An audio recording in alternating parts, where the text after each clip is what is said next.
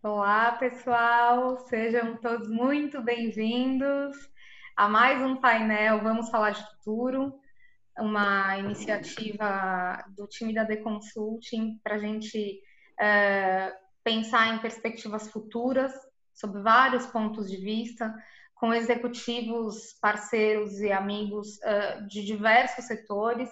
A gente tem tido conversas muito interessantes para realmente inspirar e trocar é, porque o mundo passa por um, por um processo é, sem nenhum tipo de histórico, é, e a gente está aqui para se apoiar, para pensar nas possibilidades futuras, nas oportunidades futuras e discutir um pouquinho, trazer um pouco de conteúdo e inspirar vocês.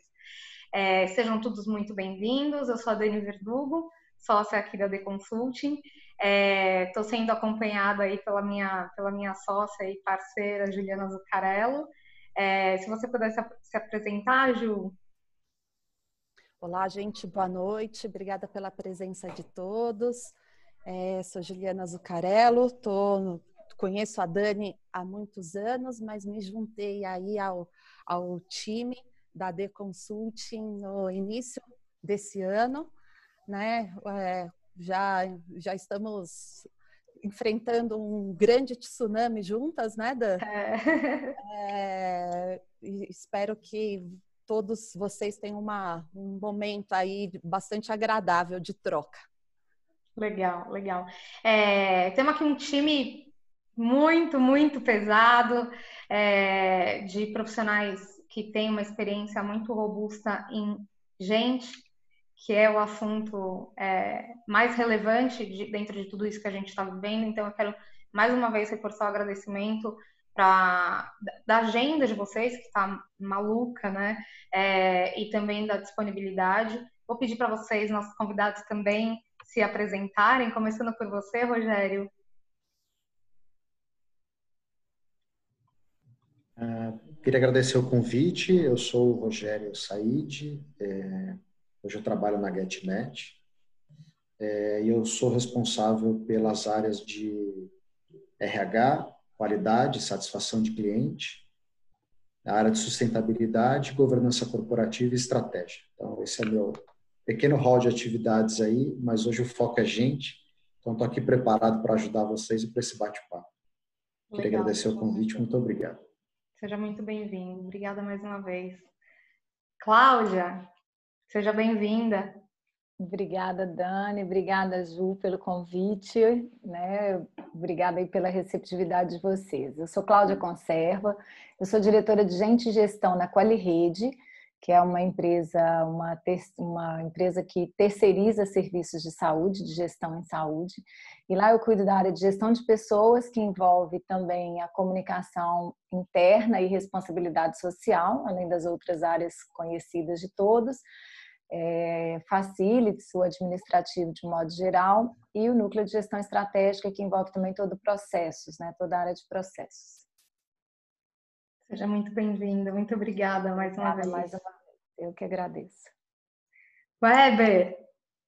Bom, olá a todos, muito obrigado pela oportunidade de participar. Bom, eu sou o Weber, eu trabalho na Leroy Merlin, né, que é um varejo de materiais de construção, acabamento e decoração hoje com 42 lojas e 10 mil colaboradores, e atualmente com a minha equipe, eu cuido aqui do que nós chamamos de transformação humana, transformação organizacional e também da área de desenvolvimento responsável. Então, sou o diretor dessas áreas e espero contribuir com né, a discussão de hoje. Muito obrigado. Legal, legal, Weber. Seja muito bem-vindo. Muito obrigada mais uma vez. E a gente começa é, esse bate-papo é, abordando um tema que ele, ele é muito plural. Não há resposta, nem os especialistas, de, de, nem os maiores especialistas do mundo têm resposta para isso, mas mais uma vez, né, com o objetivo de, de ter outra perspectiva e outro olhar, queria falar com vocês sobre economia. É, o mundo inteiro, todos os setores, têm sido impactados, uns mais, outros menos. O que a gente sabe e o que a gente também espera é que com esse movimento haja também é, um apoio mútuo entre, entre as nações. né? É o que a gente já vê, de certa forma, se desenhar e a gente tem essa esperança. Então, do ponto de vista do setor de vocês, é, quando é que a economia retoma? É, que impactos o setor de vocês vai ter pós-Covid? Então, quando a gente voltar à vida real, que com certeza o novo normal, né, é muito diferente do que a gente vive hoje, do ponto de vista de economia, como é que vocês enxergam o nosso futuro? Podemos começar com você, Weber. Legal. Bom, nós estamos no varejo, né? E o varejo está sofrendo bastante, como vocês podem observar nas notícias, enfim. O varejo ampliado tem muitas categorias e algumas vão sofrer mais do que outras, algumas estão sofrendo mais que outras. O nosso segmento específico de home improvement, né, de materiais de construção, acabamento, decoração, ele é uma categoria que está no meio. Não é nem aquela que vai sofrer pouco e nem aquela que vai sofrer muito. Né? Ela vai ter um impacto, sim. Estamos tendo esse impacto agora, estamos percebendo, não só nos grandes players, mas no mercado dos pequenos também. Mas nós temos uma visão otimista né, do que nós estamos chamando aí, comumente chamando de pós-Covid. Por que a visão é otimista? Porque o mercado ele continua lá. Né? Ele pode ser até recessivo, até depressivo, mas o mercado continua lá. Então, a gente acredita que com uma abordagem bastante otimista, a gente pode sim criar novas relações com esse cliente, que a principal coisa que está mudando nesses 60 dias que nós estamos observando é uma acelerada mudança de comportamento cliente. O comportamento consumidor-cliente está mudando radicalmente por conta desse experimento social forçado pelo qual nós estamos passando. E, obviamente, isso empurra as empresas a acelerarem a sua própria transformação. Transformação do business model, que enseja uma transformação digital, que enseja uma transformação estrutural né, dos seus sistemas, das suas ferramentas. E isso ele, ele é, uma, é uma consequência que algumas empresas vão conseguir lidar melhor com isso e outras não. Então, nesse pós-Covid, temos uma visão otimista, Alguns setores sofrerão mais que outros, e as empresas que conseguirem se transformar mais rapidamente vão também sofrer menos ou sair da crise mais rapidamente. Muito legal, obrigada. É, vou até conectar com o Rogério já, é, uhum. que está num business muito, muito conectado ao, ao varejo. Então, Rogério. Total. É, hoje nós estamos, nós estamos conectados tanto com o varejo quanto o atacado, né, que são as grandes redes, as grandes lojas. É, então, é, é nítida a mudança de comportamento do consumidor. Então, as empresas têm que se adaptar também a um conceito de multicanalidade.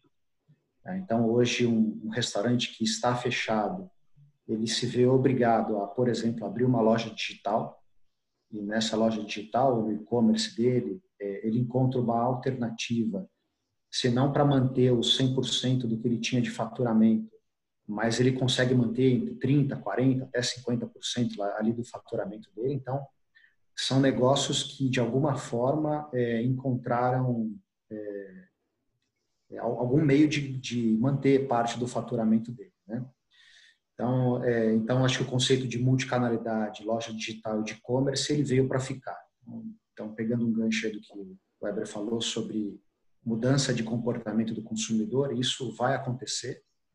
Isso já vinha acontecendo, principalmente no nosso mercado aqui. Então, o mercado de e-commerce ele cresce muito rapidamente, mais muito mais rápido que o físico, né? Então, digital. É, as empresas elas postergaram investimentos, é, muitas delas, inclusive, demitiram e desligaram pessoas, o que não é um movimento muito simples e muito fácil de se fazer.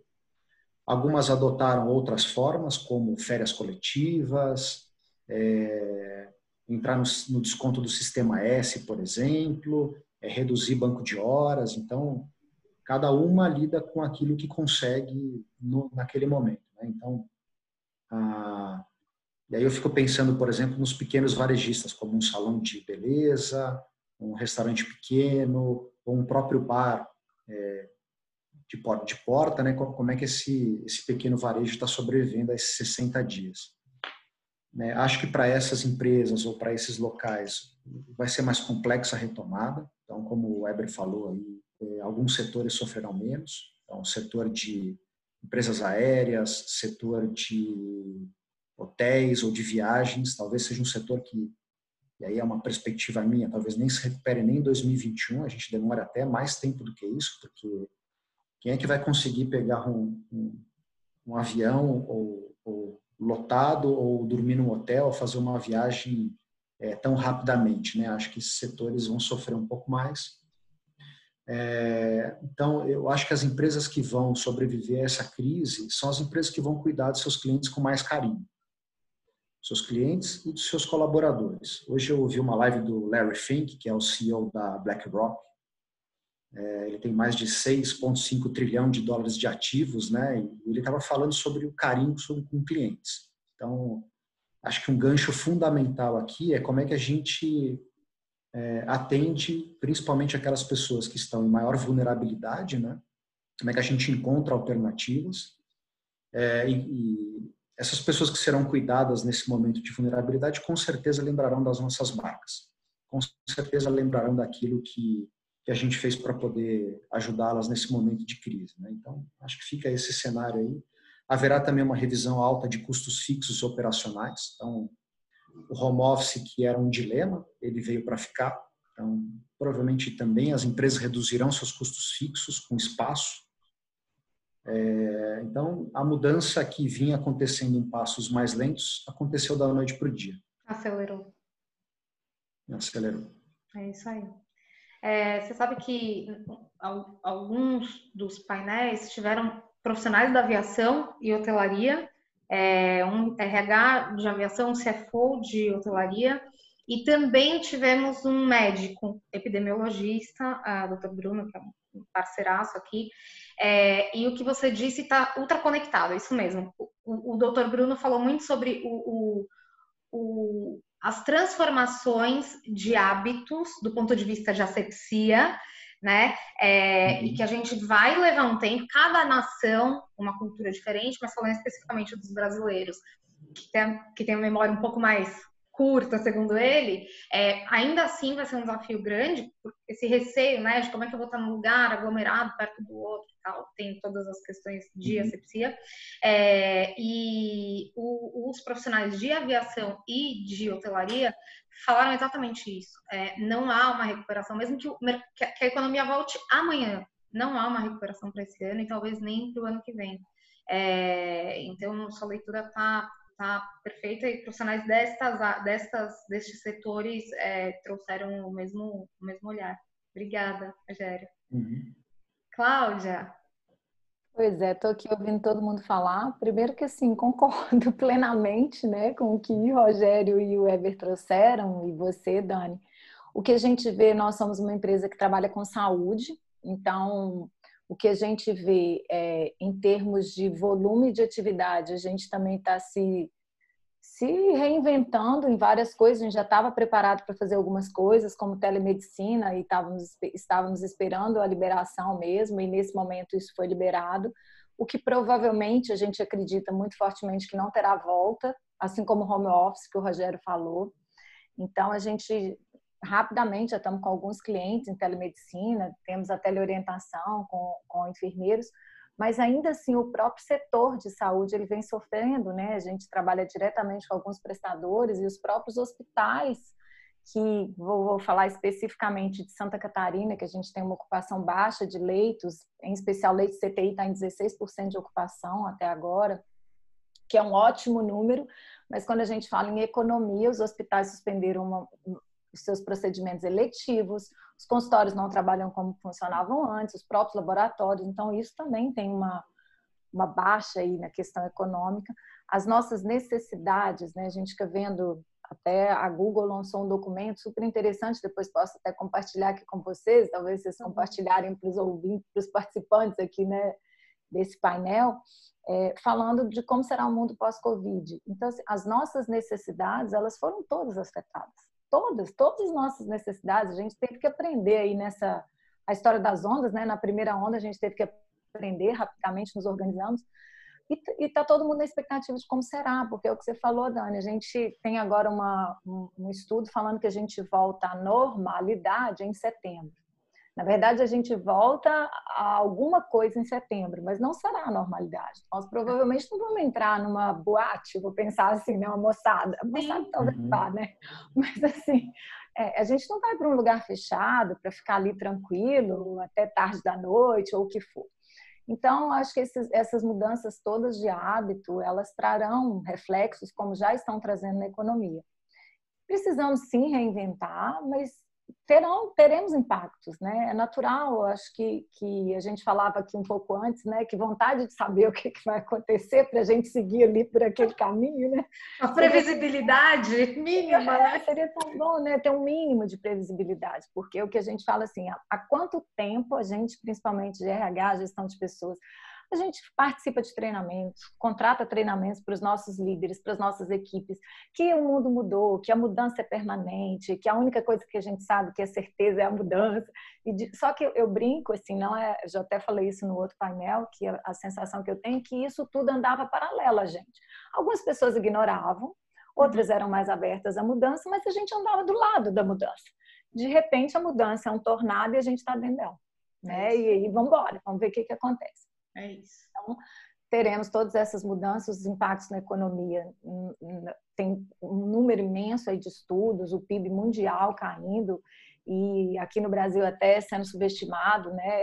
Esse número, a gente sabe que isso vai ser provavelmente maior.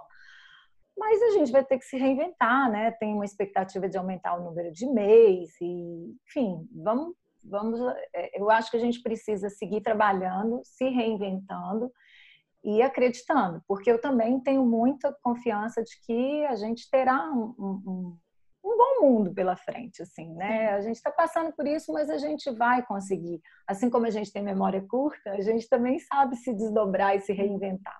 Sim. Não vai dar para retomar o que a gente tinha antes. A nossa CEO, a Paula Bianca, ela estava hoje numa reunião falando isso. Nós não vamos ter, ah, vamos ter uma retomada. Eu não acredito né? Quando você perguntou como será a retomada, eu não sei se a gente vai ter uma retomada, a gente vai ter um novo, né?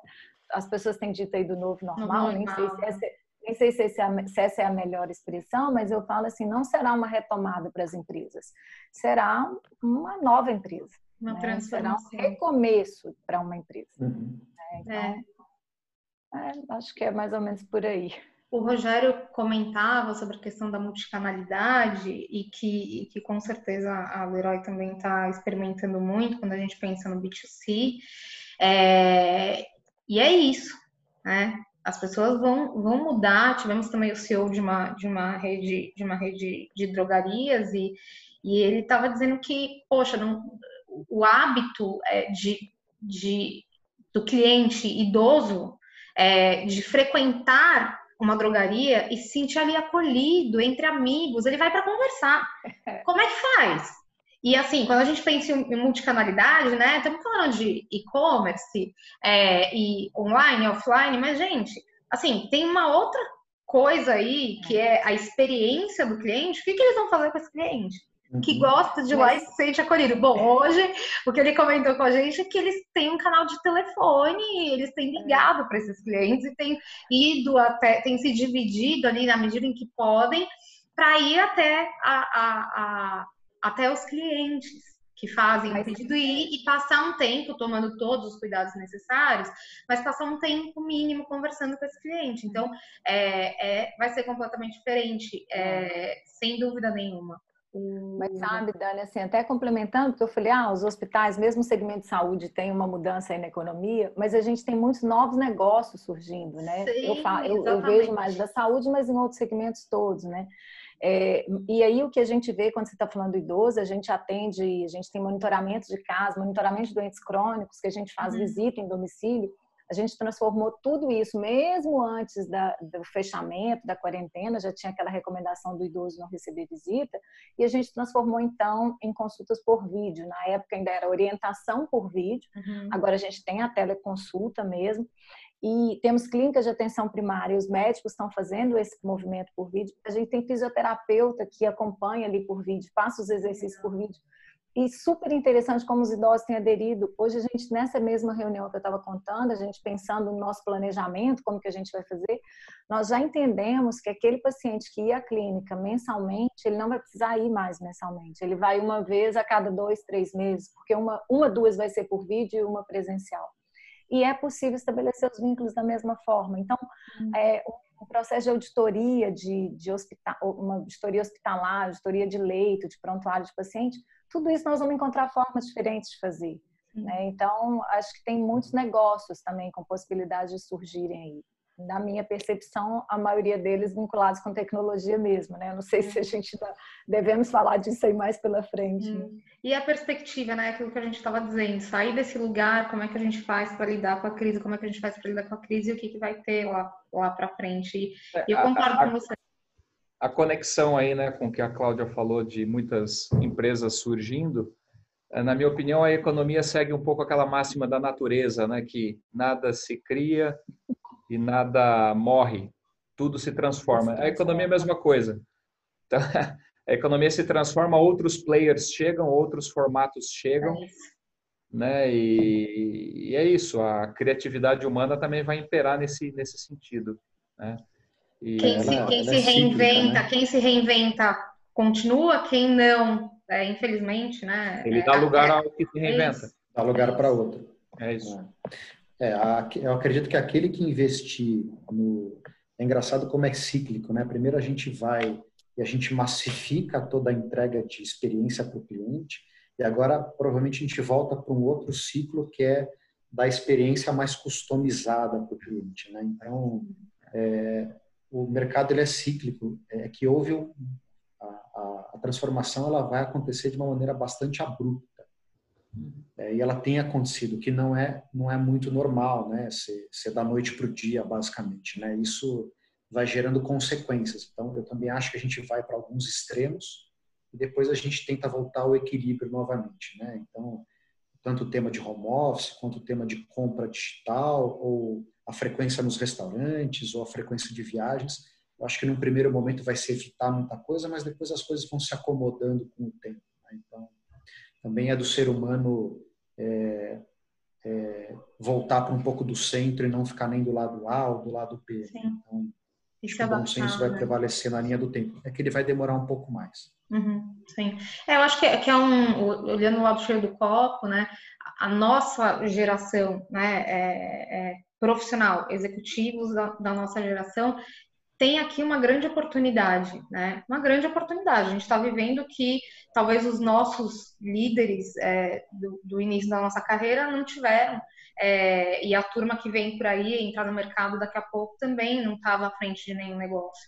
É, então, eu acho que a gente tem aqui um desafio imenso. Todos os profissionais que nós temos conversado têm sido assim esticados mas com isso, é, é, o que a gente está sendo forçado a fazer do ponto de vista de criatividade, de resiliência, é, de olha, gente, de coragem, é, eu acho que é muito, muito impressionante. Então, mais uma vez, olhando o lado, o lado cheio do uhum. copo, e aí é conectando com a próxima pergunta, né, pessoal?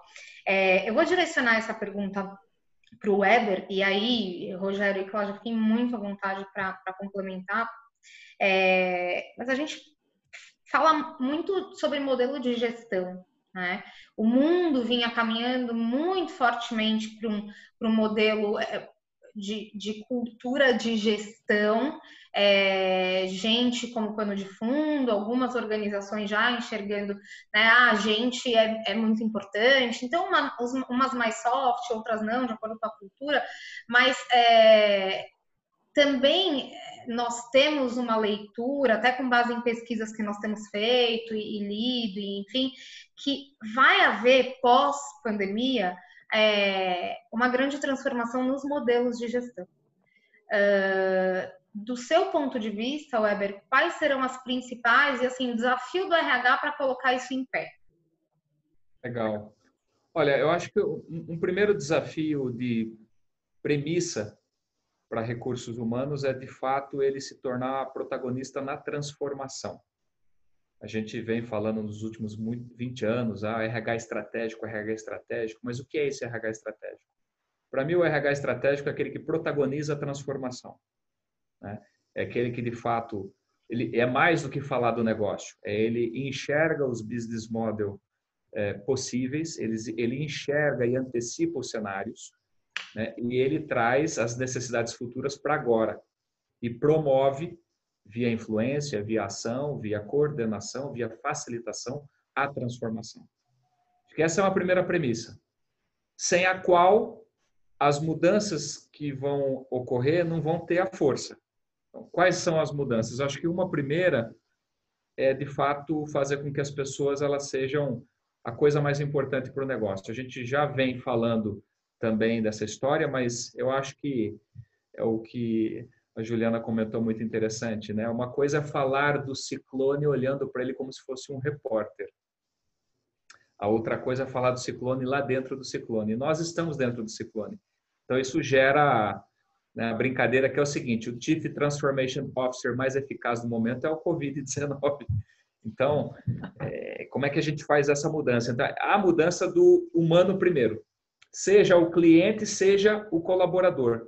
E de fato esse não só o consumer centrismo, mas o, o colaborador centrismo, o cliente centrismo. Acho que essa é uma mudança importante. Depois acho que uma mudança também no estilo no estilo de liderança, né, que as empresas vão imprimir, que talvez traga algumas consequências, por exemplo, em processos de avaliação. Antes mais meritocráticos, competitivos e agora mais cooperativos em rede. Uh, também acho que pode haver uma mudança importante no processo de abordagem de aprendizagem e desenvolvimento de competência. Sair do maternal presente e passado e passar para o você é protagonista da aquisição das suas competências e olhando para o futuro. Então, acho que isso é uma mudança importante também. Acho que tem uma questão uh, ligada à compensação a remuneração, que também pode ter um impacto, onde a história, o peso do que está, entre aspas, eh, no, no bem-estar, vai ter um peso maior do que o peso financeiro. Então, eu acho que essas mudanças elas, elas vão ocorrer e no modelo, no design organizacional das empresas. Então, acho que vai acelerar a desconstrução do modelo um pouco mais centralizado, um pouco mais hierarquizado, para um modelo mais holocrático. Não uma holocracia romântica e impossível de chegar, mas de uhum. fato imaginar uma de fato uma escoidização da, das organizações onde os times multifuncionais vão funcionar de uma maneira mais eficiente, mais integrado. Eu acho que são consequências que vão que vão chegar, que não são movimentos revolucionários, porque eles já começaram, mas vai acelerar muito essa curva de necessidade de, de estar assim, sob pena também da empresa não ter o design, não ter o formato e não ter a cultura adequada para que esses novos tempos vão pedir. Acho que de bate pronto assim, acho que são essas coisas que me passam pela cabeça. Sim, sim, muito legal. Vocês, querem fazer algum comentário, pessoal? Eu, eu, eu, queria falar só uma coisa que eu acho que, que dentro que o Weber falou, provavelmente você também pensa, eu acho que um desafio para o RH que a gente já o, o, que, o que eu penso que assim está acontecendo agora, há um ano atrás, talvez a gente estava participando de fóruns, de seminários, de workshops que falava sobre isso. Qual que é o futuro do RH? E né, isso que o Weber falou, a gente vem falando, é o que você disse, né, Weber? Gente vem falando e de repente acho que a coisa agora acontece. É, acho que é questão da inteligência artificial. Acho que o RH, de um modo geral, a gente tem uma certa. Eu não sei se a palavra certa é falar que tem uma, uma resistência, eu particularmente até não tenho, mas é comum da gente entender: ah, precisa ser olho no olho, ah, precisa ter uma pessoa aqui para analisar esse currículo, para conversar com essa pessoa não acho que não precise. Eu acho que até pensando no que, que desenvolverá pela frente, competências, é, essa é uma competência super forte que ganha força depois até de todo esse movimento que a gente, todo esse momento que a gente está passando. Mas a gente vai ter que lançar a mão disso, não, não, não tem outro caminho. Assim. Então, acho que isso é uma coisa que, que nós teremos como desafio no RH de, de passar essa barreira. Vamos lá, vamos para a tecnologia e de um modo geral, assim, sabe? Acho que isso também. E, e eu adorei a, é como você disse, a esquedização, né? A esquedização. É, é muito forte também, eu vejo. Legal. O home office está nos mostrando isso, né? As pessoas estão nesse movimento agora. É possível, né? Eu acho que no fim, no fim do dia, eu, eu ouvi uma, uma, um comentário de um, de um CEO que ele falou o seguinte: é, Daniela, o, o, caiu uma bigorna no mundo, né? então, assim, as empresas precisaram, precisaram colocar em pouquíssimas horas ou pouquíssimos dias as pessoas em home office. E até aquelas que é, não acreditavam pela cultura, pela questão do, do, do custo e etc., é, é, essas empresas vão precisar aceitar. Então, assim, é um caminho sem volta. Né? Então, quem já estava melhor preparado, ok. Quem não, precisou se adaptar. E aí a gente mostra, assim, a gente está vendo que é possível, né? Então, tinha cultura, não tinha cultura, é, tem sido possível. As coisas estão acontecendo, que precisam acontecer. Então, muito, muito uhum. legal. E aí eu quero até aproveitar é, que a Cláudia falou em competência e perguntar para você, Rogério, se você entende que pós-Covid as competências a serem avaliadas, valorizadas e buscadas nos profissionais, seja por um processo de, de é, é, desenvolvimento reconhecimento ou para contratação de novos profissionais, é, competências que daqui para frente serão essenciais? É engraçado que a gente fez essa, essa discussão no, no Comics aqui da, da Get na semana passada. Então, a gente lançou um desafio lá, a gente ficou uma hora e meia discutindo se nós fôssemos criar uma empresa hoje, que competências a gente levaria em consideração e como é que seria essa empresa. Né? Então, a gente meio que criou uma empresa nova sem levar em consideração a empresa atual. Obviamente que surgem comportamentos ou no debate surgem coisas que são atuais ou são da empresa atual, mas a gente é, saiu uma nova lá que era lifelong learning. Então, na verdade, você deixa de aprender com começo, meio e fim e você se vê basicamente obrigado a sobreviver quase todos os dias aprendendo da hora que você acorda à hora que você vai dormir. Então, aqui eu tô, tô na empresa, tô com meu meu álcool gel, eu tô com a minha máscara. É, então você você é, eu acho que esse você se reinventar todo dia virou quase uma obrigação. Eu vou até virar a página do meu caderno aqui para lembrar das outras que a gente uhum. anotou, tá? Não perder nenhuma aqui. Só ver se eu acho que tem tanta anotação É...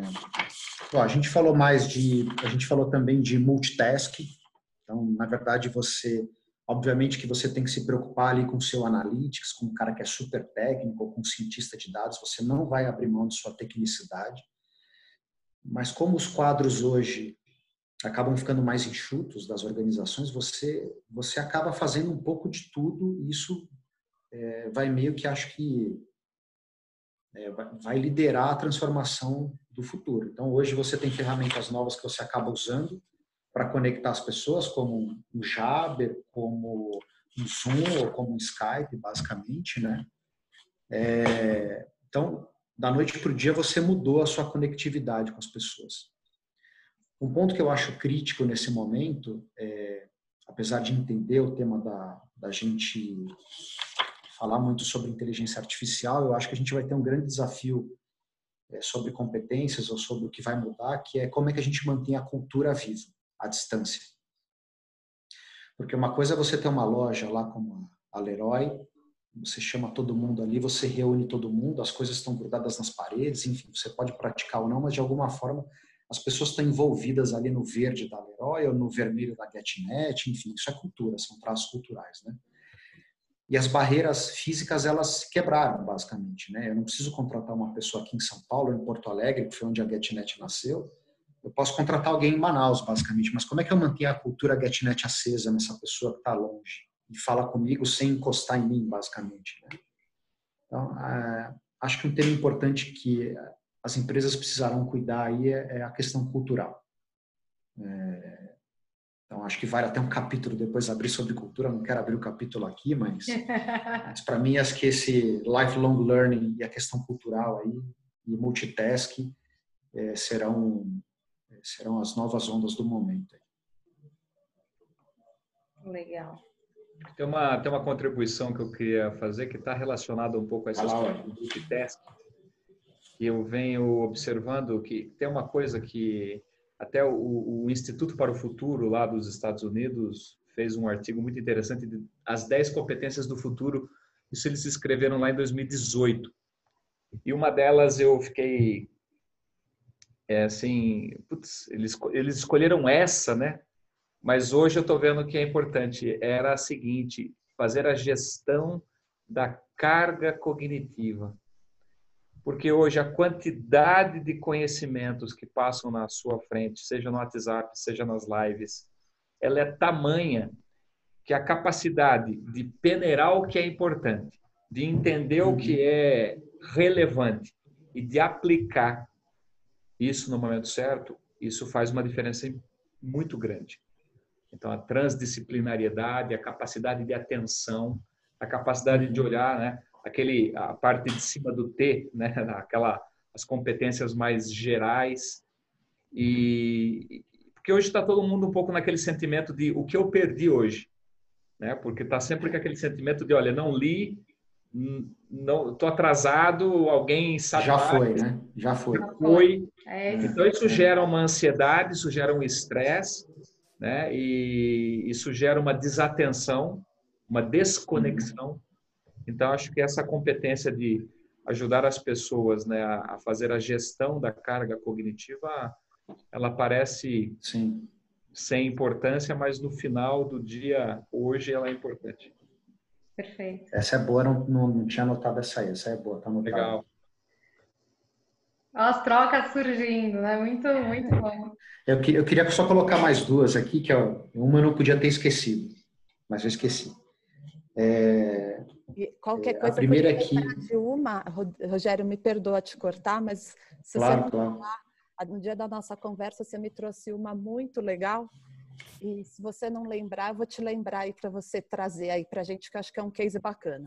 Vamos ver. Bom, primeiro, o primeiro é líderes que formam líderes, isso vai ser essencial. Então, é, e o cara vai ter que fazer isso à distância, né? Uhum. É, o segundo ponto é que, obrigatoriamente, independente da área que você está, e aí nós, profissionais de RH, a gente precisa conhecer o negócio. Uhum. Então, não se nesse mundo, inclusive, esse novo mundo que a gente planeja, que a gente enxerga, né? Não conhecer o negócio é, é basicamente um pênalti, né? uhum. independente de que área você está. E aí eu não sei se é esse ponto, Ju, mas me ajuda aí, que é a comunicação escrita. É esse, não? É esse. Lembrei. Então, a comunicação escrita, ela, ela é engraçado, né? Porque a gente está saindo, o WhatsApp virou um, um novo e-mail, né? Uhum. Só que ele é um novo e-mail com uma linguagem completamente diferente, porque é uma linguagem abreviada, uma linguagem com figuras, você dá feedback dando risada, é, você é mais jocoso ali no WhatsApp, no e-mail você era formal. Então, acho que até a. E aí, acho que a, os jovens hoje, é, enfim, eu tenho 43 anos, não queria falar, mas acabei falando. É, a gente foi acostumado numa linguagem um pouco mais formal, né? Acho que os jovens já chegaram numa, numa fase mais tecnológica aí. É, então, é, mas a gente tem que ter muito cuidado com a escrita daqui para frente, porque qualquer envio de uma mensagem, que você imagina que o outro vai entender uma coisa, a possibilidade dele entender outra, dependendo do, do mood que ele está ali no dia, ou do, de como você escreveu, assim, vai dar uma problemática de comunicação razoável, eu imagino. Tá? Eu, eu não vou contar um caso, mas rapidamente uma breve história. De manhã eu estava falando sobre um grupo de cultura aqui na empresa, né? E eu falei sobre isso, né? E é incrível. À noite eu tive um problema sobre isso. Porque eu estava debatendo com uma funcionária da minha equipe, né, e a gente estava falando sobre um tema que eu era contra mandar para todo o Comics. A gente era contra, a gente tinha acordado isso. Era uma briga, basicamente, né? E aí, papo vem, papo vai, eu, eh, ela falou assim, você quer ver uma conversa que eu estou trocando com o fulano de tal? Eu falei, manda. E aí ela não mandou, eu falei, manda. Quando eu, eu quando bateu manda no celular dela, ela entendeu que eu tinha mandado para ela, manda o arquivo. Ela mandou o arquivo para todo mundo. E a gente, a hora que eu vi que bateu no meio e meia, umas oito da noite, eu, eu, eu não sabia onde enfiar meu celular, porque eu queria, eu queria esganar ela um pouquinho assim, porque eu falava assim, não é possível que ela mandou isso. Aí eu lendo as mensagens com mais calma, sem ligar para ela, eu falei assim, deixa eu ver o que aconteceu. Bom, ela estava falando de um tema, só que ela estava com o outro na cabeça. A hora que eu mandei o segundo manda, ela entendeu que aquilo que estava na cabeça dela, que ela não estava dizendo para mim, era o manda ao arquivo.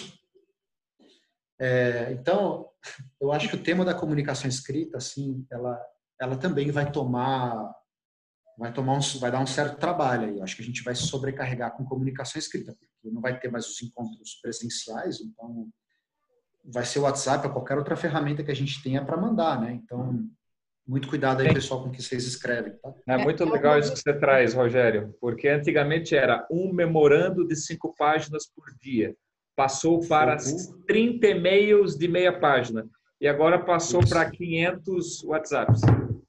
Total. A fragmentação, Total. né, da é, da comunicação.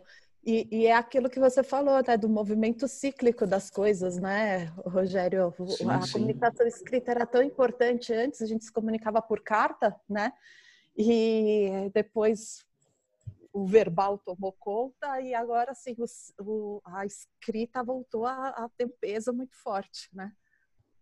Sim, e acho, eu acho que nós tá já, já temos tido já temos tido é, vários casos assim, então é, é, já já está acontecendo. Todas as pessoas que eu converso trazem trazem relatos nesse sentido, assim, é, do quanto tem uma coisa da sobrecarga, né, de informação. Então às vezes você está lendo uma mensagem e aí você está respondendo outra e aí você está pensando na terceira, enfim. É, e tem uhum. tem uma uma questão do mood, como você falou eu escrevo no, no, com um e você tá em outro, e assim, a gente não se olhou. Bom, deu tilt. É isso. e aí é. é Teremos muito, muitos tilts. Muitos tilts. Teremos é, muitos tilts, inclusive tem. nas nossas famílias. inclusive. É verdade. Inclusive. inclusive. É verdade. Então fica meu alerta aí para todos na sala aí sobre a comunicação escrita, ela voltou à tona e se a gente não tomar cuidado, a gente vai pisar na bola. Mais de uma vez durante o dia.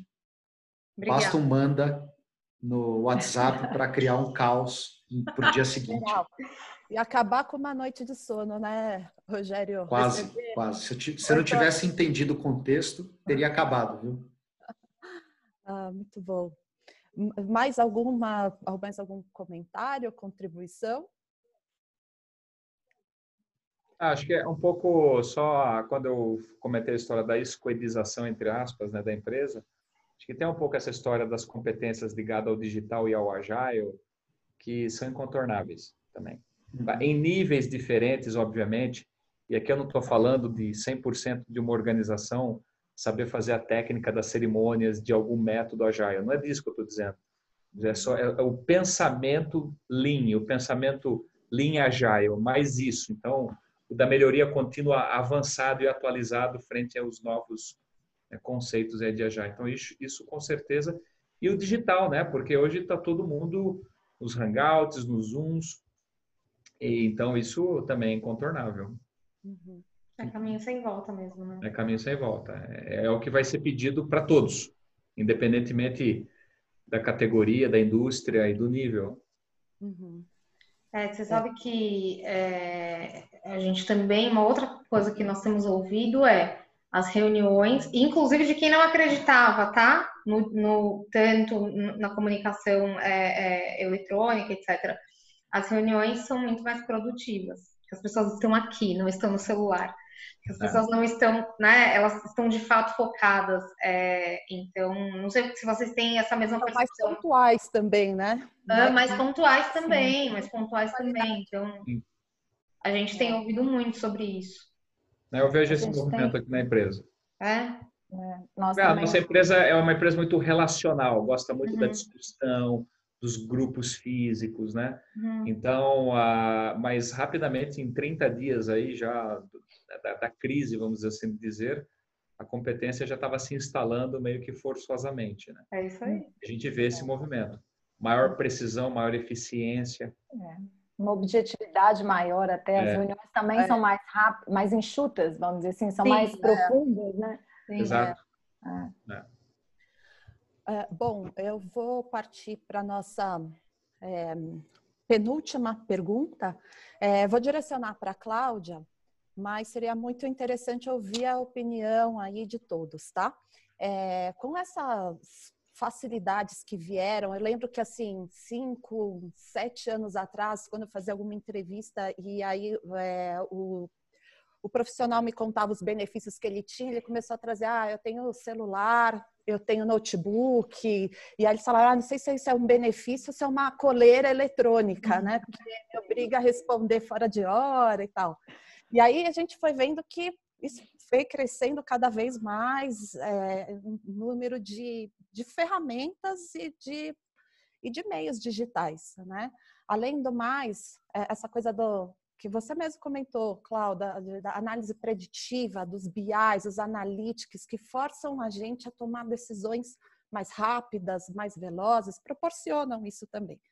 É, é um tsunami aí de transformações, de movimentos, e aí o cérebro humano, né, o cérebro dos profissionais acabam muitas vezes entrando no tilt, né, dando, falhando por conta da, dessa pressão. E, e, o burnout começou, a síndrome, né, começou a ficar muito conhecida aí no mercado, no mundo corporativo, ser trazido para a mesa mesmo. É, com a pandemia, a, essa questão também de, de foi, foi um gatilho, né, para diversas outras doenças mentais, ansiedades, outros é, outros incômodos para profissionais. Vocês acham que assim esse tema saúde mental vai ser um tema mais que será colocado mais na mesa de forma mais estratégica, conversado com até com mais é, seriedade ou com mais espaço dentro das, das companhias, Cláudia? Sim, eu acho que sim acho que a gente já vinha né, pensando nisso. A gente já sempre, até nas, nas publicações focadas, é, direcionadas para profissionais de RH, a gente já vinha é, conhecendo aí os números que a depressão estava aumentando, a ansiedade aumentando, e isso é fato. Então, é, já tinha um estudo de que 20% das, dos motivos de afastamento estavam relacionados à depressão. Uhum. É, e acho que agora isso, isso com certeza vai tomar uma atenção maior, tanto dos RHs quanto do, da alta liderança mesmo, dos executivos de um modo geral. O que a gente está vivendo agora, a gente começou a todo mundo, primeiro a gente tem teme pela própria sobrevivência, né? Assim, todo mundo começou a ter medo. Aí nós tivemos que vir para o home office, isso trouxe uma tensão a mais. Eu tenho que conciliar, a gente conversou um pouco disso, né, Ju? Eu tenho que conciliar com a casa, com a família, com o filho, com o marido, no meu caso, e que também estão vivendo esse mesmo momento. Tenho que conciliar com a minha equipe, que está lá, que uns estão mais produtivos, outros menos, isso na empresa de um modo geral. E vou, vou, citar até o exemplo né, da Qualirede, a gente começou a deparar que a gente tem aproximadamente 1.200 pessoas, em torno de 300 em, é, no enfrentamento né, do Covid, vamos dizer assim. Então, nós temos auditores nos hospitais, nós temos as pessoas que estão atendendo nas clínicas, é, e a gente começou, então, no primeiro caso que a gente teve foi uma médica, que uma médica, que num domingo à noite ela mandou uma mensagem para a gerente dela e falou que ela não tinha condição de ir ao escritório no outro dia. Tinha sido pedido para ela ir ao escritório, ela não ia precisar ir ao hospital. Ela ia ao escritório porque a gente tinha assumido um serviço novo, até dessa coisa da telemedicina, e ela precisava passar por um treinamento e pegar algum recurso lá. E ela, ela não deu conta daquela informação de que ela teria que ir ao escritório. Não só me entendeu o que estava acontecendo. Então, a gente tem mesmo já o costume de ver caso a caso e tudo mais, assim. Ela tem uma, tinha uma situação familiar, a mãe em tratamento oncológico, a avó mais idosa ainda do que a mãe, uma filha criança, e ela entrou em pânico. Eu não vou dizer que ela teve, ela não, não, não sofre de burnout, não tem, não... mas naquele momento ela entrou em choque com aquela situação. E por conta disso, nós começamos a desenvolver e a gente então selecionamos, eh, chamamos nossos psicólogos todos e pedimos que eles fizessem um contato telefônico com todos os profissionais de saúde que estavam na rua. Só que a coisa foi avançando, a gente abriu um, um canal é, direto com os psicólogos, quem quisesse podia procurar, começamos a fazer roda de conversa, a gente viu que quem estava em home office também estava com seus sofrimentos.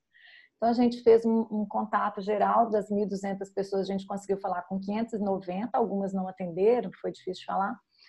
Até hoje, em um mês, nós conseguimos falar com 590 e a gente deparou com várias situações. Pessoas que a gente achou que estava tranquila em casa, se cuidando, porque não estava no desafio da doença, e estavam com dificuldades. Então, nós encaminhamos para os psicólogos, alguns eles fazem monitoramento, é, é um, um trabalho a gente não tem, a gente tem alguns psicólogos clínicos, mas que não atendem diretamente aos profissionais. A gente tem isso via benefício de saúde. Mas a gente criou isso rapidamente. E é uma coisa que eu vejo que sempre teve algum preconceito dentro das organizações. Né? Na hora que a gente vai selecionar alguém, se essa pessoa está em tratamento por depressão, tá com medicação, etc., é, a gente pensa duas vezes em contratar.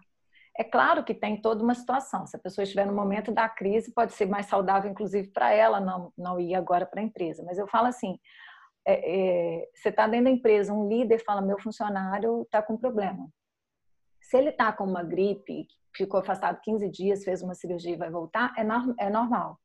Se ele ficou afastado porque ele teve uma crise de pânico, porque ele está com alguma questão mais grave, psiquiátrica, né, emocional, já tem um medo de lidar com aquilo. E eu acho que agora a gente, assim, estamos todos no mesmo barco, somos todos iguais. A possibilidade de ter uma crise de pânico ela é comum a todos. A possibilidade de ter um, um episódio de depressão ele é comum a todos. E, e, isso acho que também aproximou no sentido de que então vamos sim cuidar. Isso é uma doença como outra qualquer. Qualquer outra doença ela, é, ela, é, é ela recebe a devida atenção dentro das organizações. Se tem uma, essa é mais uma. Então, eu acho que nesse aspecto é um ganho que nós tivemos em relação a ampliar esse olhar quando quando tanto o Weber quanto o Rogério disseram, né, que a gente vai ter que ter esse olhar para o cliente, olhar para o colaborador, acho que esse é um ganho da gente poder olhar para as pessoas como com a fragilidade que nós humanos vivemos, né? Então, acho que isso sim ganha espaço no, no no rol de benefícios. E uma coisa que você falou, Juliana, é essa coisa do celular. A gente tem tomado muita, tem, tem tido muita atenção com essa coisa de que se eu estou em casa, eu estou o tempo todo disponível. Né? Então, eu posso começar antes da hora que eu estou pronta.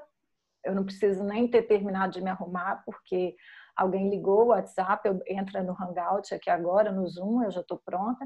Eu não tenho aquela pausa para almoço, porque eu saía da empresa, então eu estava almoçando. Não, eu estou aqui e de uma reunião você consegue para outra muito rapidamente, então você dá tchau e corre. Então, nós também precisamos nos cuidar. Então, acho que uma outra coisa, além do cuidar da pessoa que já adoeceu, é as empresas trabalharem com a questão da prevenção mesmo, né? Tá, tá dedicada aí é, a essas conversas sobre esse assunto. O líder, né? Não é ter uma área que vai cuidar disso. O líder vai ter que ter essa atenção com a pessoa né? De olhar para a pessoa e achar que você não está muito bem, como é que você está cuidando da sua atividade física, como é que anda a sua alimentação. Então, acho que, que tem esse, esse espaço aí para a gente cuidar melhor. É muito legal isso que você falou, Cláudia, porque, por exemplo, aqui na Leroy, nós somos 10 mil pessoas, né? Eu tenho mais ou menos mil pessoas em home office do corporativo e 9 mil pessoas estão no front seja no front comercial, seja no front supply chain, cuidando do e-commerce, enfim. E as questões elas são de pressão tanto para quem está no home office, que é exatamente essa história que você comentou, das pessoas dizendo que estão trabalhando mais, que os filhos não estão na escola, então tem que fazer a, a gestão do filho, do almoço, da casa e do trabalho. E as pessoas que estão no front, porque elas se sentem mais expostas, né? E no Brasil, infelizmente, além da pandemia, é o pandemônio, né? É um conjunto de coisas muito, muito, muito ruins, políticas, econômicas, sociais, etc., que geram um estresse grande.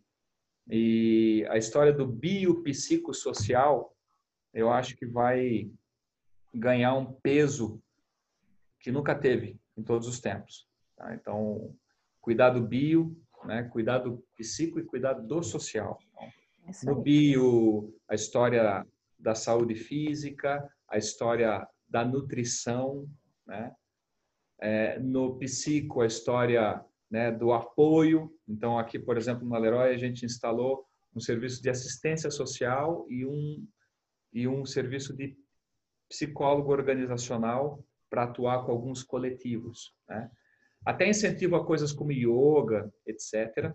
E fazendo algumas mecânicas. Então, por exemplo, o pessoal que está em home office, um pouco uma orientação de, olha, do meio-dia às duas, você tem o teu almoço e o teu tempo para o yoga, para ginástica laboral, uh, para o learning, então acesso aos conteúdos, então, para tentar ajudar as pessoas a guardarem o tempo né, para se, se cuidarem aí um pouco desse equilíbrio.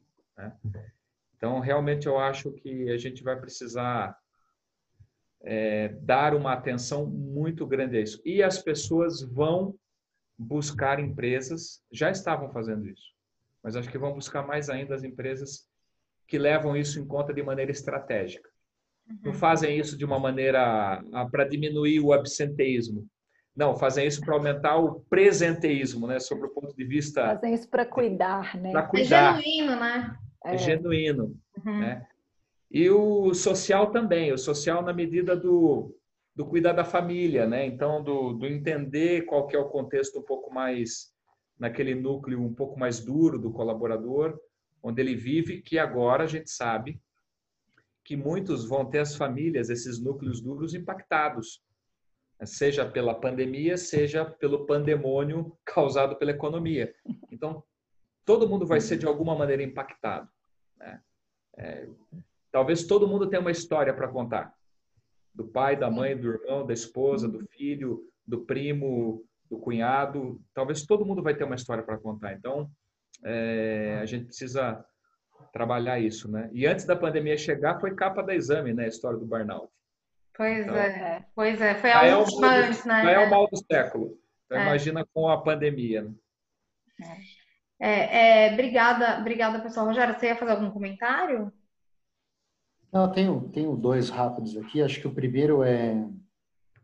Eu acho que. Bom, eu sou psicólogo de formação e eu acho que há um desconhecimento geral sobre doenças psicossomáticas ou psiquiátricas nas organizações de maneira geral. Então, é, corroborando o que a Cláudia falou, acho que esse assunto estará mais em voga nos, é, durante esse período.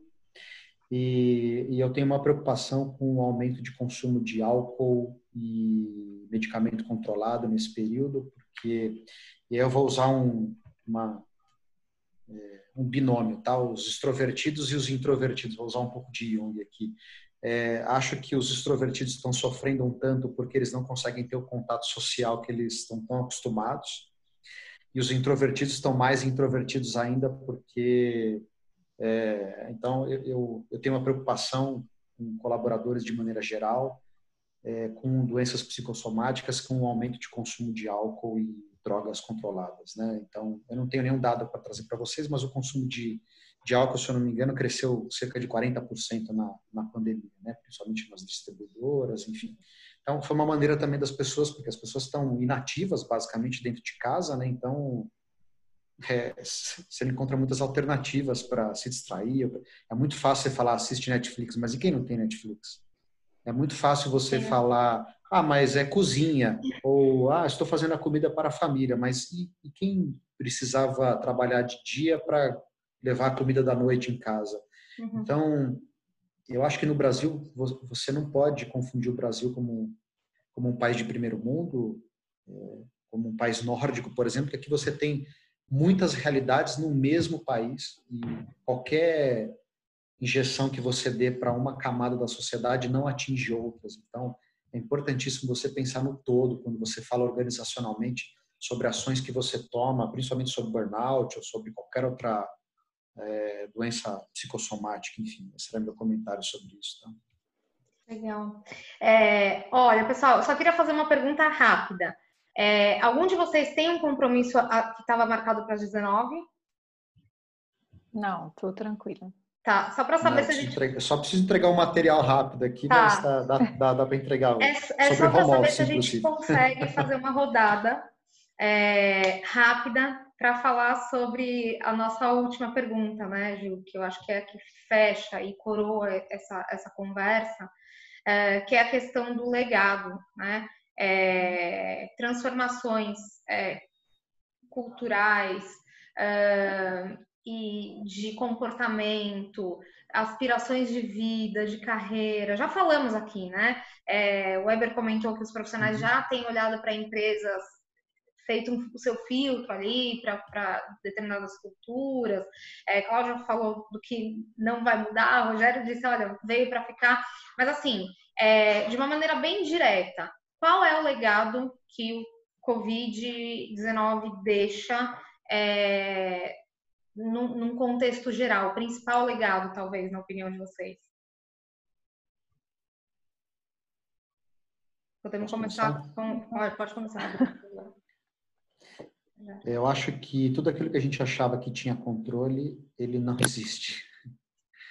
É, então, é, eu acho que o Covid traz uma, é, traz principalmente uma questão da volta da humanização, então, o quanto o outro que está do nosso lado ele é importante, quanto a nossa família é importante, os nossos amigos e não só o trabalho ou e aí eu acho que a gente vai voltar para um minimalismo aí de, de consumo mais consciente das coisas. É, eu acho que essa reflexão do, da essência, ela, ela, ela, por mais que pode passar um dia assim, dia não, mas acho que todo mundo está fazendo. Uhum. Acho que esse é o maior legado que essa que a Covid vai trazer, que é a, a recuperação de valores mais essenciais. Obrigada. É, eu acho que até dentro disso eu penso bem, concordo com você em to todos os pontos que você trouxe, Rogério. Não, não quero ficar repetindo, mas acho que uma coisa, é, o foco, quando você fala do consumo consciente, eu fico pensando nas experiências, né? E as experiências que, que que não necessariamente serão fora das nossas casas, né? Porque quando, sempre que a gente fala em experiência, a gente pensa em viagem, restaurante, né? Então, para o colaborador, uhum, ah, vamos uhum. dar um prêmio de um concurso. A gente agora está fazendo um concurso de talentos, um show de talentos no mês de maio. E aí está super legal, porque é uma tentativa da questão da cultura que a gente estava falando, engajamento. E as pessoas então estão fazendo lives com, com pintando, cantando, cozinhando e a gente encerra o mês de maio com a premiação. E seria o tipo de coisa que a gente daria como prêmio um jantar, um fim de semana num resort ou alguma coisa do tipo. E a gente se deparou assim, meu Deus, não vai dar para fazer isso. E aí a gente foi pensando na premiação. Então, quando eu falo da experiência, é, para mim vale a experiência porque eu não tenho necessidade de sair comprando roupa, sapato, a gente pensa assim, mas onde que eu vou? Para que que eu preciso, né, de, é. de certos objetos? Então eu falo a experiência nesse sentido.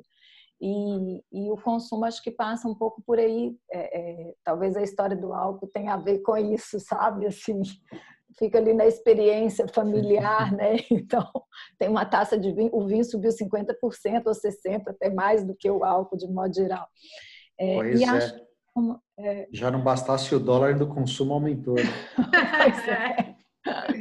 Mas eu, eu penso que uma coisa também que fica, quando a gente falou dessas coisas todas aí de home office, né, a questão do digital, acho que as relações de confiança, assim, a gente vai ter que. A gente tem que confiar, não tem muito jeito, assim. Eu tenho uma amiga que ela um dia me fez uma pergunta que eu acho super curiosa, que é assim, é, ah, você é uma pessoa temente a Deus. Como é que você coloca em ordem de, de confiança? Você confia mais, primeiro, primeiro, segundo, terceiro, em Deus, em você ou nos outros. Aí a pessoa normalmente fala nessa ordem, né? Ah, eu confio em mim, em, eu confio em Deus, em mim e nos outros. Só que o primeiro que você confia é nos outros, porque quando você compra uma comida, foi o outro que fez. Quando você entra num avião, tem alguém que está pilotando. Quando... Enfim, quando chama uma pessoa para vir limpar a sua casa, chamava, né? Agora na quarentena mudou também. Então, quando você tem um funcionário lá que está na sua equipe ou que está na empresa, gente que tem um grupo grande de pessoas conosco que a gente cuida, eu confio no outro primeiro. Então, eu, eu penso que esse momento isso ficou mais exacerbado. porque eu não estou vendo quem está no escritório nesse horário, porque as empresas ainda têm muito essa coisa do controle, né? O que o Rogério falou. Esse é um dos legados, né? Eu não tenho. Então, quando eu não tenho controle, eu preciso aumentar a minha confiança.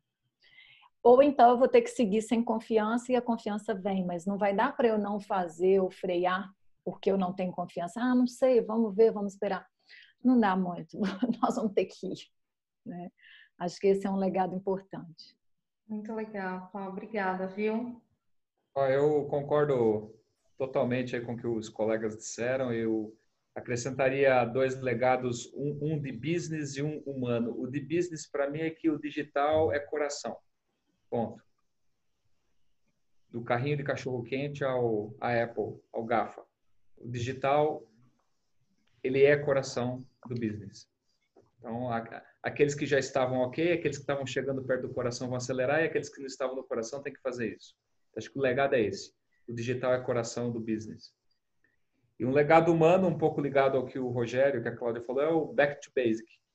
Acho que é isso. E as pessoas vão se voltar um pouco mais para para as coisas mais simples, a história do movimento minimalista que o Rogério trouxe, enfim, acho que é, simplificar um pouco, é, descomplicar um pouco as coisas, né? A gente acho que a gente estava muito complicado em algumas coisas, muito sofisticado até talvez em algumas questões e, e ao uhum. final o que importa são as boas relações, né? o bom serviço prestado, a transparência. No final, no final de tudo, sobram poucas palavras né? para é para a coisa ficar bem feita. É verdade. Saímos melhores dessa, na opinião de vocês?